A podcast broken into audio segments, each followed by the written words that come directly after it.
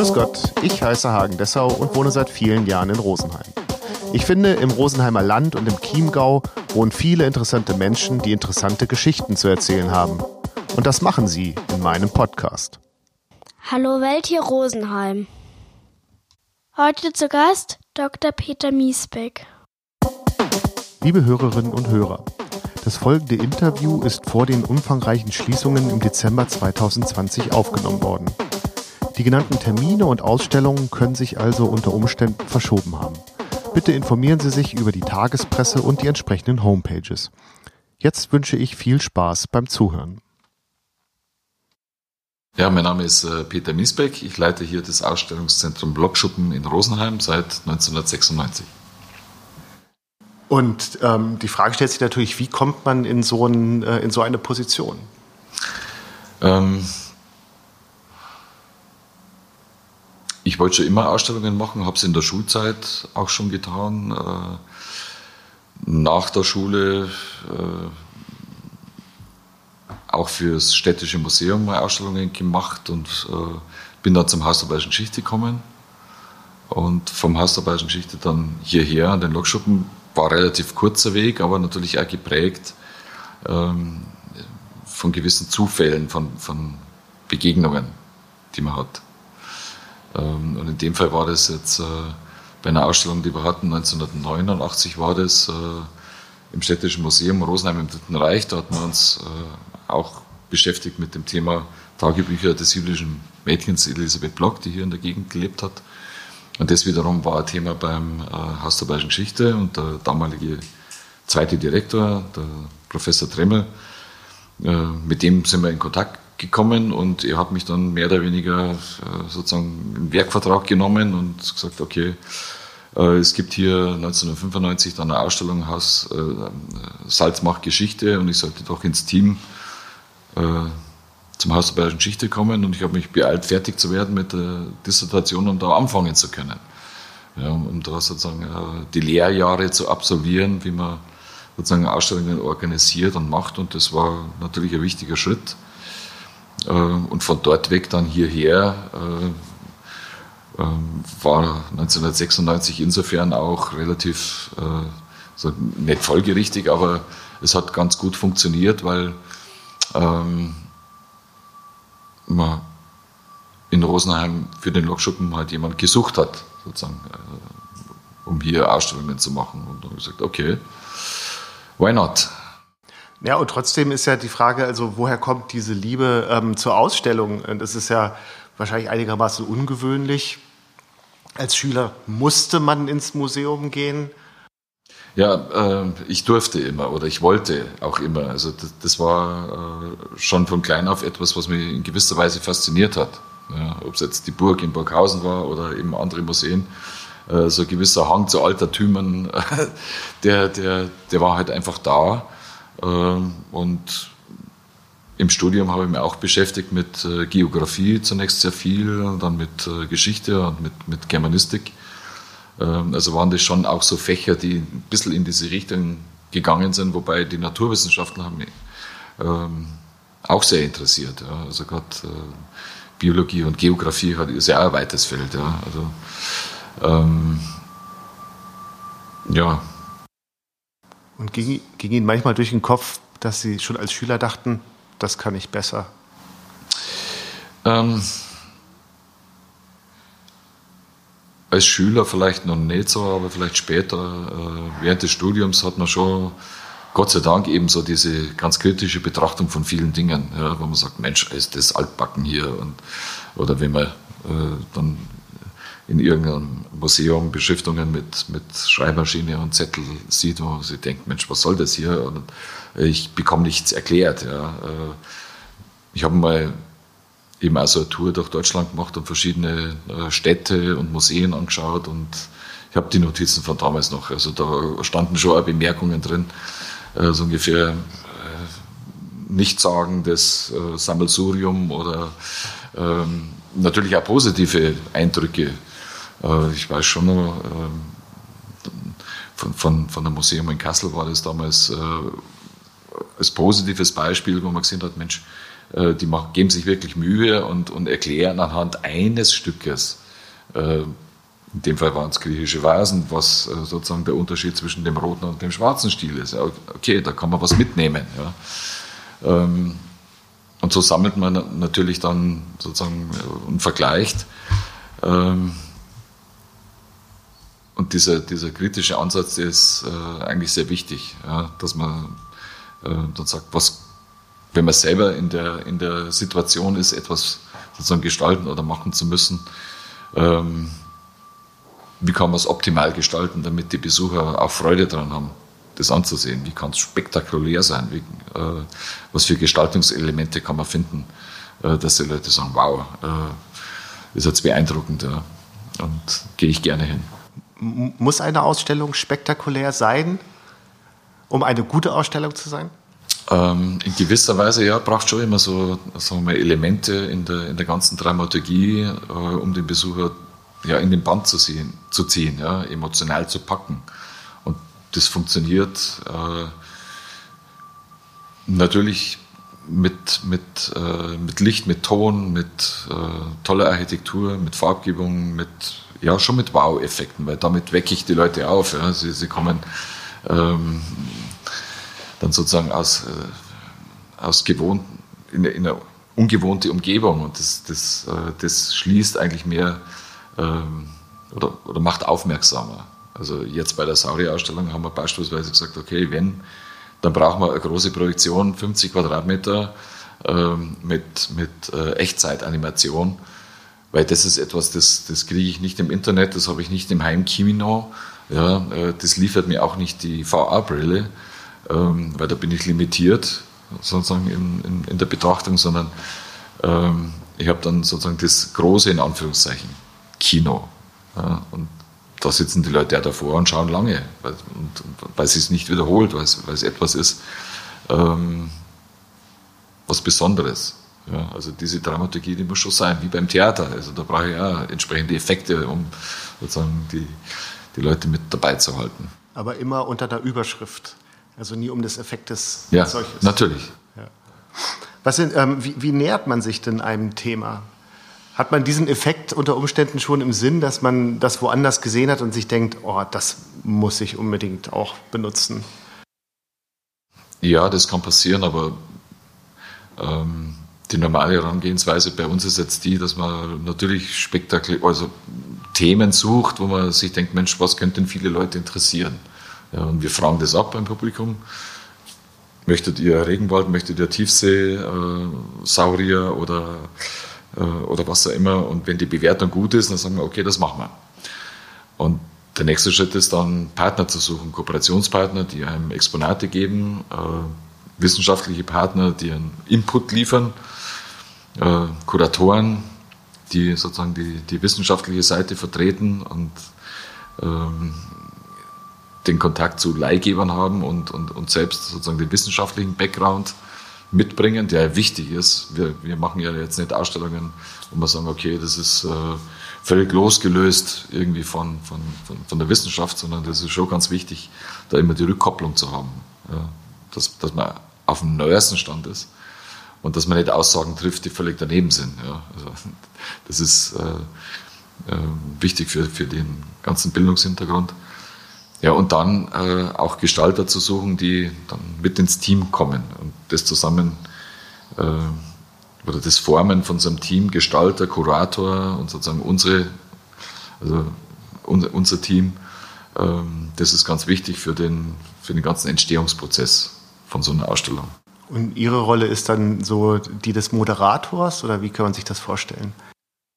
Das ist äh, die moderierende Rolle natürlich, auch die suchende, sozusagen, wer ist denn sozusagen Kurator oder, oder, oder, oder Leihgeber und Gestalter.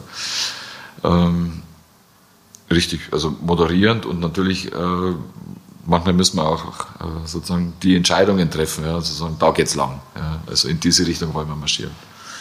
Ähm, und letztendlich äh, geht es auch immer ums Geld. Das heißt, äh, wir stellen das Budget auf also sozusagen der Wirtschaftsplan, innerhalb dessen wir uns bewegen müssen und daraus gibt es natürlich die Vorgaben dann auch für, für die Gestalter, so und so viel Budget ist für das verfügbar.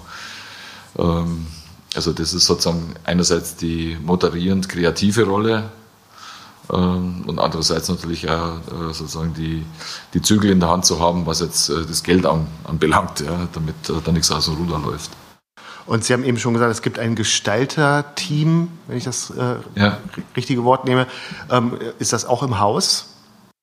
Die Gestalter ähm, sind externe Agenturen, äh, Architekturbüros oder Agenturen, äh, die sich auf sowas spezialisiert haben ähm, und die wir dann zu den Projekten mit dazu holen. Wir machen so einen kleinen Wettbewerb, da laden wir verschiedene Agenturen ein und wir arbeiten dann mit den Agenturen, wo wir sagen, okay, das ist der beste Vorschlag, die haben äh, tolle Ideen, mit denen können wir arbeiten und man muss sagen, das, was sozusagen ähm, als Wettbewerbsentwurf vorgelegt wird, ja, das ist dann nie eins zu eins das, was hinten als Ausstellung dann rauskommt und gebaut wird, sondern das ist eher der Einstieg sozusagen in, ähm, in dieses Thema, in diesen Prozess.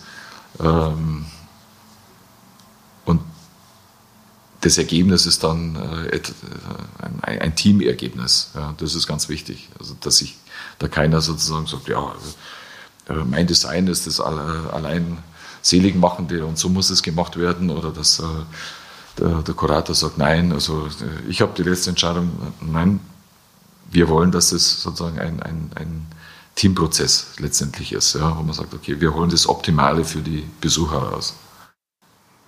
Und ähm, gab es da schon mal eine Situation, also äh, ich denke da jetzt in so einer Fernsehszene, äh, äh, da, da, dass eben so eine Ausstellung schon mal spitz auf Knopf stand, weil eine der beteiligten Personen gesagt hat, unter solchen Umständen kann ich nicht arbeiten. Ja, es wäre vielleicht so, so extrem, Gott sei Dank nicht, nee. Aber man, wir haben aufgrund gewisser Erfahrungen dann auch Regeln aufgestellt. Ja, es gibt so, äh, wir sagen, äh, Kommunikationsethik dazu. Das kommt gleich am Anfang von dem Projekt, äh, von dem Prozess auf den Tisch, wo man sagt, okay, es gibt ähm, bestimmte Spielregeln, unter denen wir zusammenarbeiten. Das ist ganz wichtig. Jeder muss sich da, dazu bekennen und committen. Ähm, und da gehört zum Beispiel dazu, es gibt keine, keine, keine blöden Fragen, es gibt kein, äh, sozusagen nur ich, ja, also nach, nach meinen Regeln wird es gemacht. Und, und, da ist es schon definiert, dass das ein offener also Prozess ist in der, in der Kommunikation und meistens gelingt es auch. Und es ist auch sehr spannend zu sehen, wie, wie unterschiedlich die Teams äh, danach sind bei den einzelnen Themen. Ähm, ja, macht Spaß. Und welche Rolle spielt der Besucher bei der, der ganzen Geschichte? Also ähm, an, wel, an, welchen Besucher oder wer ist für Sie der optimale Besucher äh, einer Ausstellung? Ein Experte oder einer, der sich vom Plakat angesprochen fühlt? Ähm, also für uns eigentlich sowohl als auch. Wir sagen immer sowohl äh, das Kind im Vorschulalter als auch der äh, Professor, der sich mit dem Thema beschäftigt hat, der soll etwas mitnehmen können. Und das gelingt Gott sei Dank äh, auch. Ähm, insofern haben wir, das sieht man auch jetzt beim, beim Publikum, also es ist breit gestreut. Ja, also wir haben einen hohen Familienanteil, viele Einzelbesucher ähm, und, und von den Altersschichten her auch äh, breit verteilt. Eigentlich ist der Besucher für uns sozusagen die, die zentrale Figur, an der wir uns abarbeiten. Ja. Wir sagen, er muss die Beschriftungen lesen können. Er muss, wenn er reinkommt in die Ausstellung, erstmal fasziniert sein und sagen, wow, äh, jetzt bin ich in einer anderen Welt, jetzt komme ich in ein Thema und bin gespannt, was auf mich zukommt in den nächsten Räumen. Ähm, das ist schon der Anspruch, äh, ihm etwas sozusagen zu bieten an, an Effekten, ihn aber auch sozusagen mitzunehmen auf so, so äh, sozusagen auf die Reise, die wir uns ausgedacht haben, wo er am Schluss dann sagen kann, Mensch, jetzt habe ich was mitgenommen, jetzt habe ich was gelernt, jetzt habe ich ein paar Erkenntnisse gewonnen. Ähm, das ist ja wichtig, dass man nicht nur durchmarschiert und sagt, Mensch, äh, schöne klimatisierte Wandelhalle und äh, eigentlich verstehe ich überhaupt nichts. Das wäre völlig falsch. Also das ist nicht unser Ansinnen.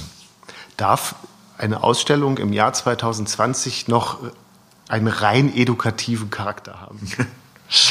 nee, also ich denke, man erreicht äh, diesen, den Effekt, dass die Leute sich mit etwas beschäftigen, eben schon mit, äh, äh, mit den Raumeindrücken, mit der leichten Zugänglichkeit zu Inhalten.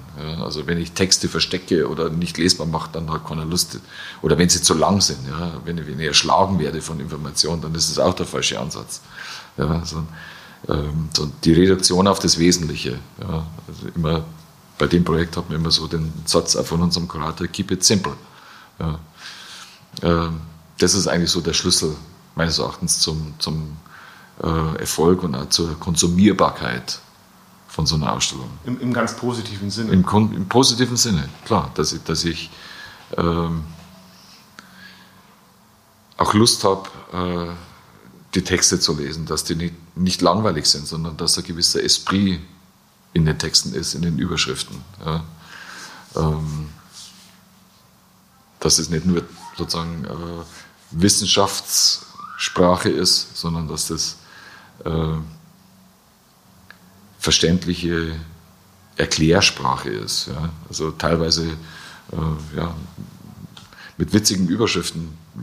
Schönste Überschrift jetzt bei Saurier zum Beispiel war, ist für mich immer nur der jurassische Krabbencocktail. Ja, da geht es eben um Krabben äh, in der Jurazeit, um das, um das Fossil. Und da schaue ich natürlich hin, ja, was, was es hier? Ja.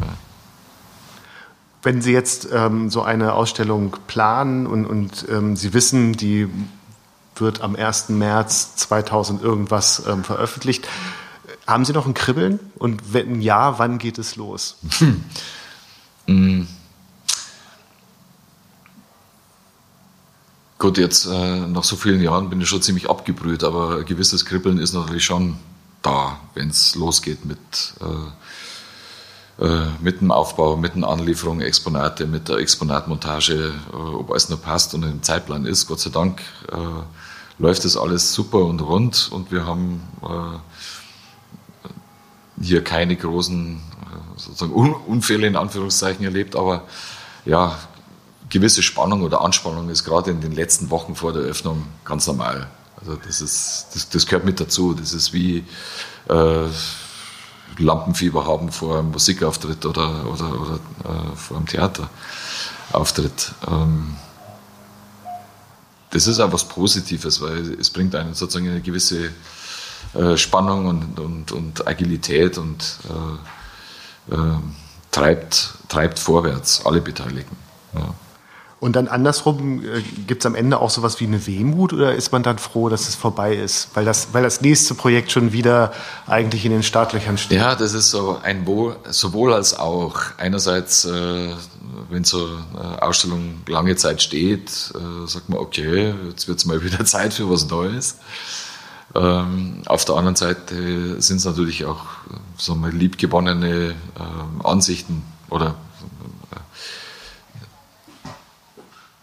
der Trost ist, dass in den letzten Jahren wir es geschafft haben, die Ausstellungen auf Reise zu geben. Ja, dass sozusagen die Investition, äh, sozusagen sowohl finanzielle Investition, auch so, sozusagen der ganze kreative und geistige Input äh, dass der nicht verloren geht und irgendwo auf dem Müll landet, sondern, sondern dass das weitere Stationen findet. Ja, also äh, Pharao-Ausstellung 2017, die wir hatten, die, die war anschließend im Royal BC Museum in Kanada, in Cincinnati ähm, findet jetzt noch weitere Stationen in, in Salt Lake City, in Denver, in, in Auckland und Perth.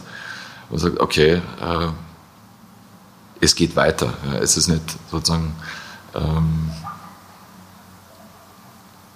es findet auch noch sozusagen nachhaltige äh, äh, Verwendung. Ja. Und die Jahre zuvor, also vor 2017, vor 2015, äh, war es halt leider oft so, dass man gesagt hat, okay, das Jahr bei uns war die Ausstellung schön und gut, äh, aber jetzt wird es zerlegt und in Einzelteile und äh, okay, wir können noch Vitrinen weiter nutzen, aber vieles wird verkauft oder ähm, oder was an Trockenbau gemacht worden ist, äh, geht in den Container auf den Müll. Und das ist natürlich etwas, was sehr schade ist. Ja. Also wenn man äh, sozusagen so viel, so viel Hirnschmalz hat, äh, hineingesteckt hat. Ja, also seit 2017 gibt es die Möglichkeit, genau. dass auch ja. ähm, und das ist auch immer mit dem Bezug, dass das aus Rosenheim kommt. Also Natürlich, das ist klar. Also auch äh, ein Exportschlager quasi. Ja. Ähm, Sie machen das seit 1996. Was hat sich grundlegend verändert in dieser Zeit des äh, Ausstellungsorganisierens?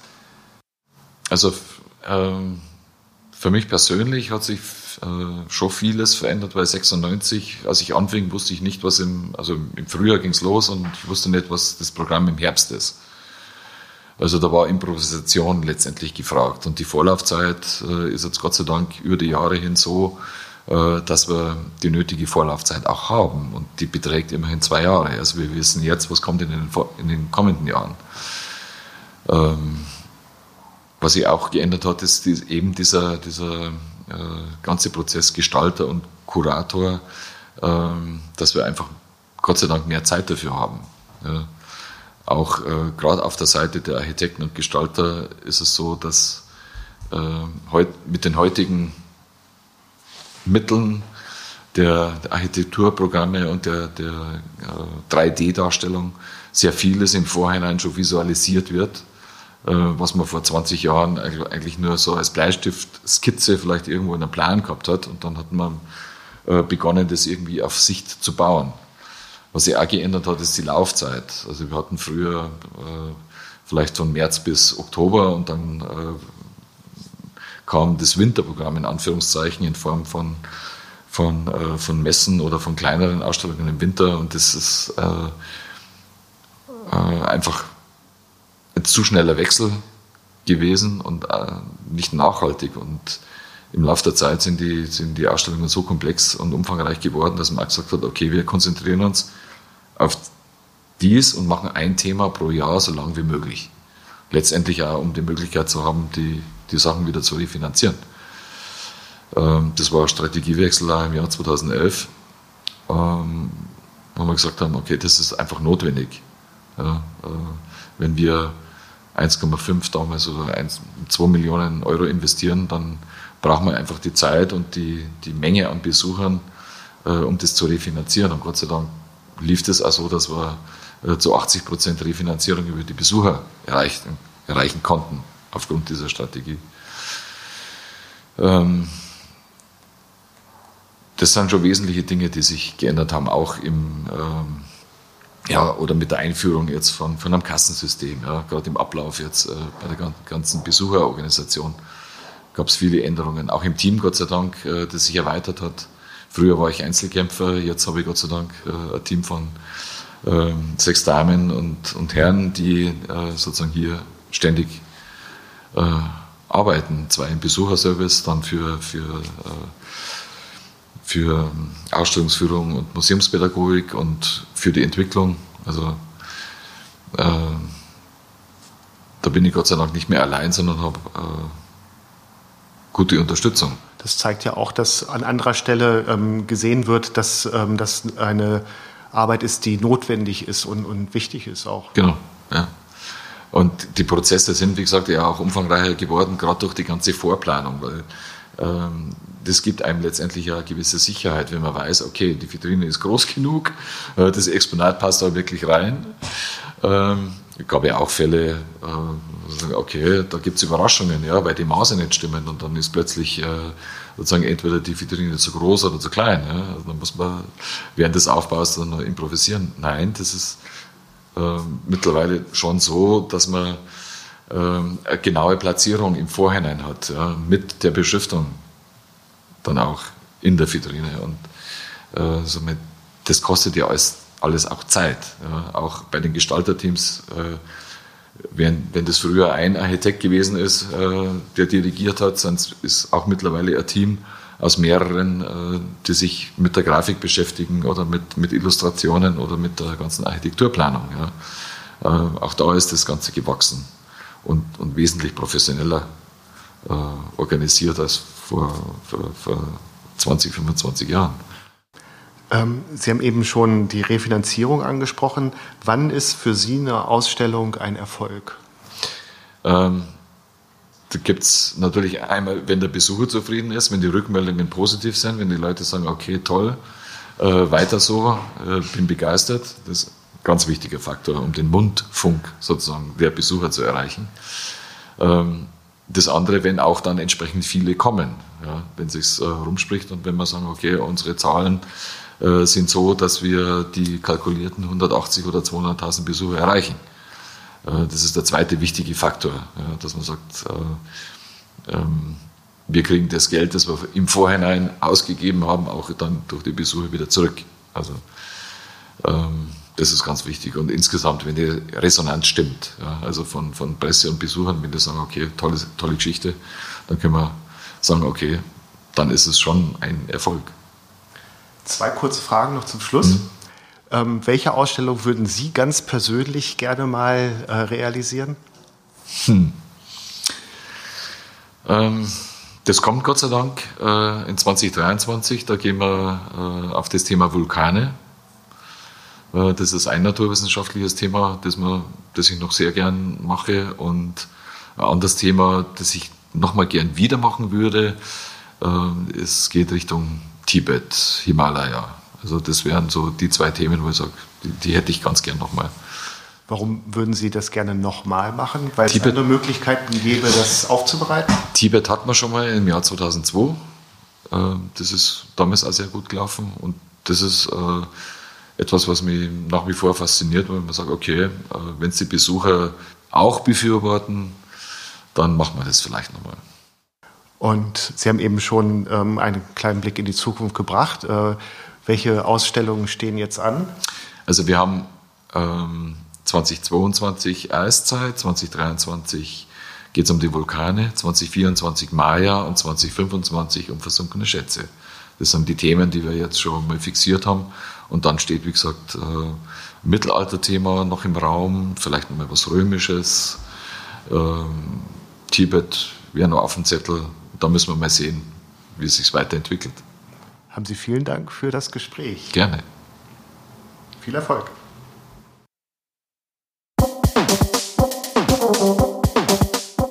Das war Hallo Welt hier Rosenheim, Folge 41 mit Dr. Peter Miesbeck aufgenommen am 6.10.2020. Vielen Dank fürs Zuhören.